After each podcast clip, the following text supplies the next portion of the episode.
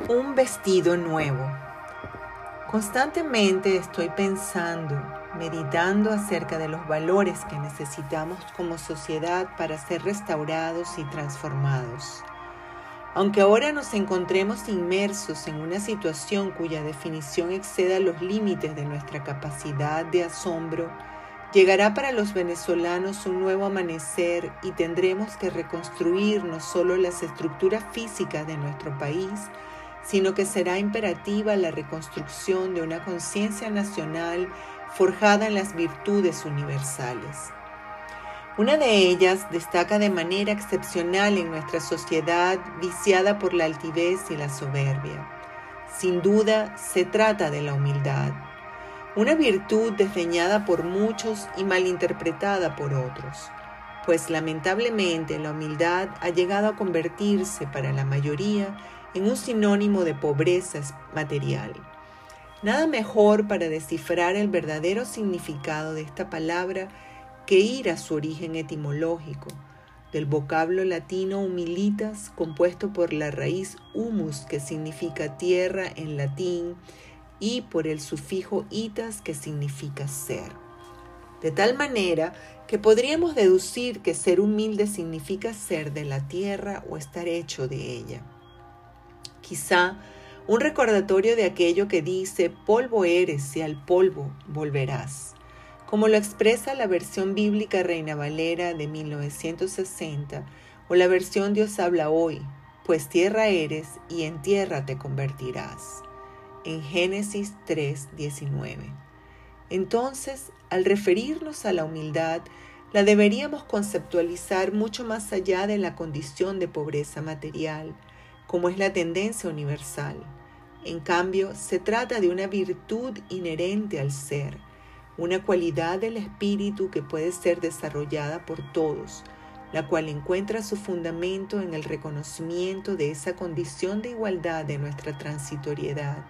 nuestro origen y nuestro final como seres humanos, sin hacer distingo de razas, de credos o de categorías económicas. Desde el punto de vista psicológico, Peterson y Seligman, fundadores de la psicología positiva, nos hablan de la humildad entre las virtudes fundamentales que conllevan al ser humano a la felicidad. Exponen que la humildad surge de la conciencia del ser humano de su valía propia, la cual tiene como arraigo relaciones sanas basadas en el amor y la seguridad que éste provee. Estos autores afirman que las personas verdaderamente humildes no pretenden ni dominar, ni impresionar, ni mucho menos beneficiarse egoístamente de otros. Desde la visión del cristianismo, los evangelios están impregnados de ejemplos de la humildad de Jesús, también de parábolas que exaltan esta virtud así como de historias en las que los humildes fueron bendecidos con sanidades y hechos extraordinarios. Por una parte, un hecho bíblico que expresa claramente la condición de la humildad como una disposición del espíritu, es decir, inherente al ser interior, es aquel que narra el Evangelio de San Mateo en el capítulo 18, en el cual los discípulos discutían quién de ellos sería el más grande en el reino de los cielos a lo que Jesús, discerniendo lo que había en sus corazones, les explicó de la siguiente manera. Llamó a un niño que se encontraba cerca de ellos y lo puso en el medio de todos, diciéndoles que cualquiera que quisiera ser grande tenía que volverse como un niño. Quizá por esa cualidad intrínseca de la niñez que les permite preguntar a cualquiera sobre lo que quieren saber o aprender, quizá por ese reconocimiento inocente de saberse limitados en sus capacidades y conocimiento,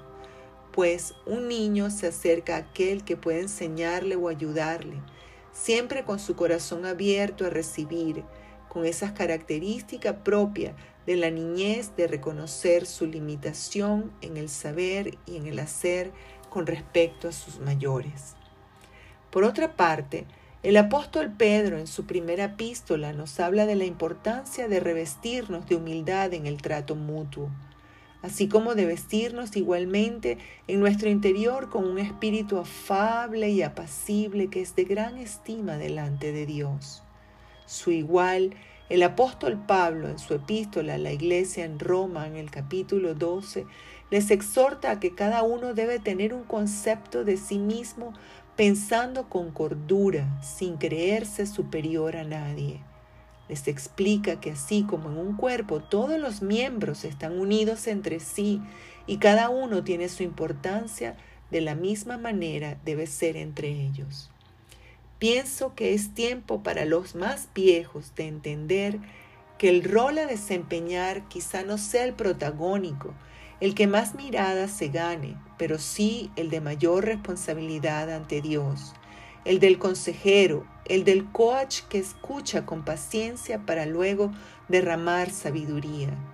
Es tiempo para los más jóvenes de asumir el liderazgo, deslastrándose de ese sentimiento funesto de despreciar la experiencia de aquellos que les llevan unas cuantas canas y arrugas, así como esa sapiencia que solo la da el haberse levantado muchas veces de las muchas caídas que de la mano de la soberbia llevamos todos en esta vida. En definitiva, quisiera creer que toda la adversidad que hemos vivido más allá del dolor que nos ha causado. Ha sido un tiempo propicio para reconocer que la soberbia conlleva inexorablemente a la destrucción, aún la de aquellos que piensan poseer el poder para evitar la caída. Pues siempre, de una u otra manera, el hombre arrogante es sorprendido por lo inesperado. Dado que la justicia divina es impredecible en sus métodos y formas, no tiene horario, ni hace acepción de personas. En consecuencia, los que anhelamos esta restauración y reconstrucción deberíamos reforzar nuestro carácter, adquirir este vestido nuevo para nuestro espíritu, la humildad. Vístanse pues como escogidos de Dios, santos y amados, de entrañable misericordia, de benignidad, de humildad, de mansedumbre, de paciencia. Colosenses 3, 12.